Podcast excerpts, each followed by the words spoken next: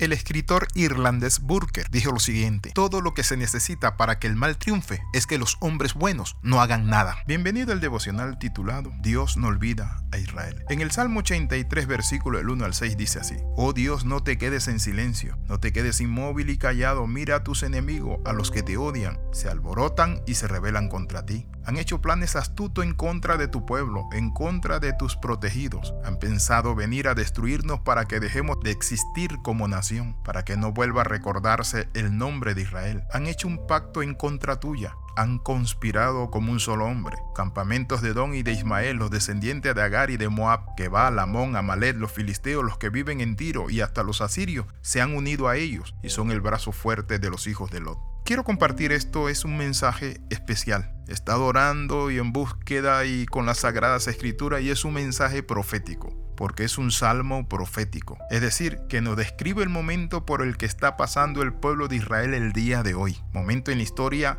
en que estos 10 poderes están realmente alineados contra ella. Palestina, Irán, Yemen, Siria y Turquía. Y esa es una gran lista. Es de decir que los judíos siempre están rodeados de enemigos. Si analizamos el mapa de Israel, analícelo. Tiene a Egipto de vecino, tiene a Palestina, tiene a Siria, tiene a Jordania, tiene a Arabia Saudita. Está rodeada, rodeada de países árabes. Es decir, que los judíos siempre han estado rodeados. Eso significa que los enemigos de Israel también vienen del norte. La Biblia habla en Ezequiel capítulo 38 y 39. Este rey viene del norte y justo al norte de Israel está Rusia. Y si vemos realmente la política de Rusia ha sido contra Israel. Putin critica tanto lo que ha hecho Israel en su guerra. Él ha atacado a Ucrania indiscriminadamente hospitales, escuelas, teatros, restaurantes, etcétera, etcétera. Todo el pueblo de Dios está en una situación difícil, rodeado de muchos enemigos, y no solo árabes y musulmanes extremistas, sino que también podemos verlo en las Naciones Unidas con tantas resoluciones. Aparentemente en este salmo encontramos lo siguiente, lo que dice el salmista. Noten lo que dice, oh Dios, no te quedes en silencio, no te quedes inmóvil y callado. Mira a tus enemigos, a los que te odian,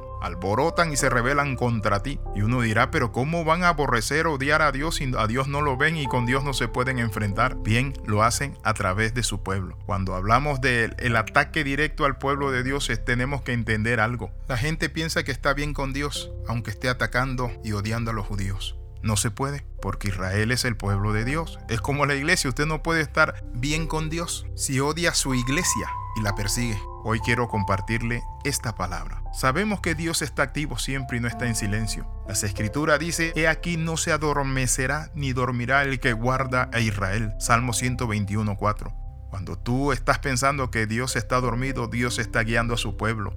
Y Él está operando en medio de todas estas guerras, levantamiento y acusaciones contra Israel en medio de los ataques inclusive terroristas, Dios tiene un plan en mente y nadie va a desbaratar ese plan. Muchas veces sentimos que somos amenazados y atacados, pero hoy quiero decirle esto. Israel está siendo amenazado y atacado por Irán, que es el antiguo reino de Persia. Tengo esta palabra para esa nación en este tiempo, nación que odia a Israel. El Señor te dice, ¿por qué odias a mi pueblo? Irán, tú que has financiado el terror hacia mi pueblo Israel a través de armar a Hamas, a terroristas y matar a gente que estaba en la paz de su casa y que mortalmente fueron heridos. No quedarás impune, tampoco por la ayuda que has dado a un aliado tuyo. Yo nunca te permitiré que seas líder de Oriente Medio, porque aunque tu brazo se extienda en el Líbano, está dividido en dos poderes. Aunque tu brazo se extienda en Palestina, este país también está dividido en dos poderes. Aunque se extienda en Irak, está dividido en tres poderes. Siria está dividido en dos poderes que nunca se pondrán de acuerdo, porque serán hierro mezclado con barro cocido, como dice Daniel capítulo 2 del 41 al 43.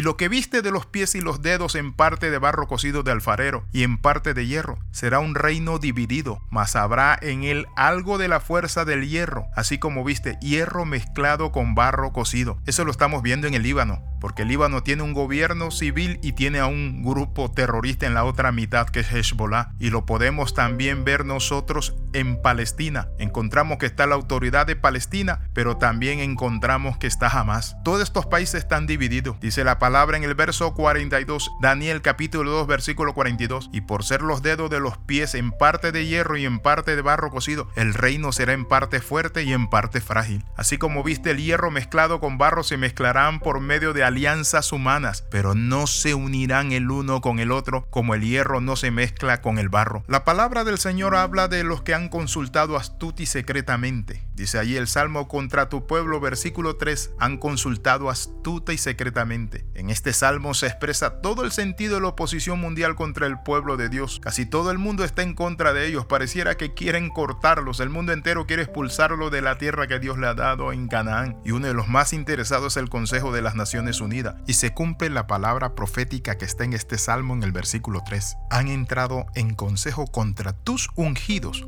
protegidos. Saldrá tanto aborrecimiento hacia Israel y la iglesia en el presente y más en el futuro. La persecución que tiene el pueblo de Israel hoy también la tendrá la iglesia, porque los musulmanes se levantarán con una yihad islámica mundial contra la iglesia también. Tenemos que entender que esto es lo dicho por Dios a la humanidad cuando Adán y Eva cayeron en el huerto del Edén. En Génesis 3.15 está esto. Y dice así, y pondré enemistad entre ti y la mujer y entre tu simiente y la simiente suya. Esta te herirá en la cabeza y tú herirás en el calcañar. La serpiente que lucha contra la simiente la mujer buscando herir su calcañar. Esta es la historia de dos semillas que comienzan en Génesis, fluyendo a través de la línea de Caín y Abel, pero Caín mató a Abel. Luego dice la palabra que en Seb Dios levantó un sustituto para que siguiera la línea mesiánica. La semilla de la mujer y la semilla de la serpiente andan peleando. La semilla de la serpiente busca herir y acabar a la semilla santa de la mujer, como dice en el libro Apocalipsis capítulo 12, que la mujer fue atacada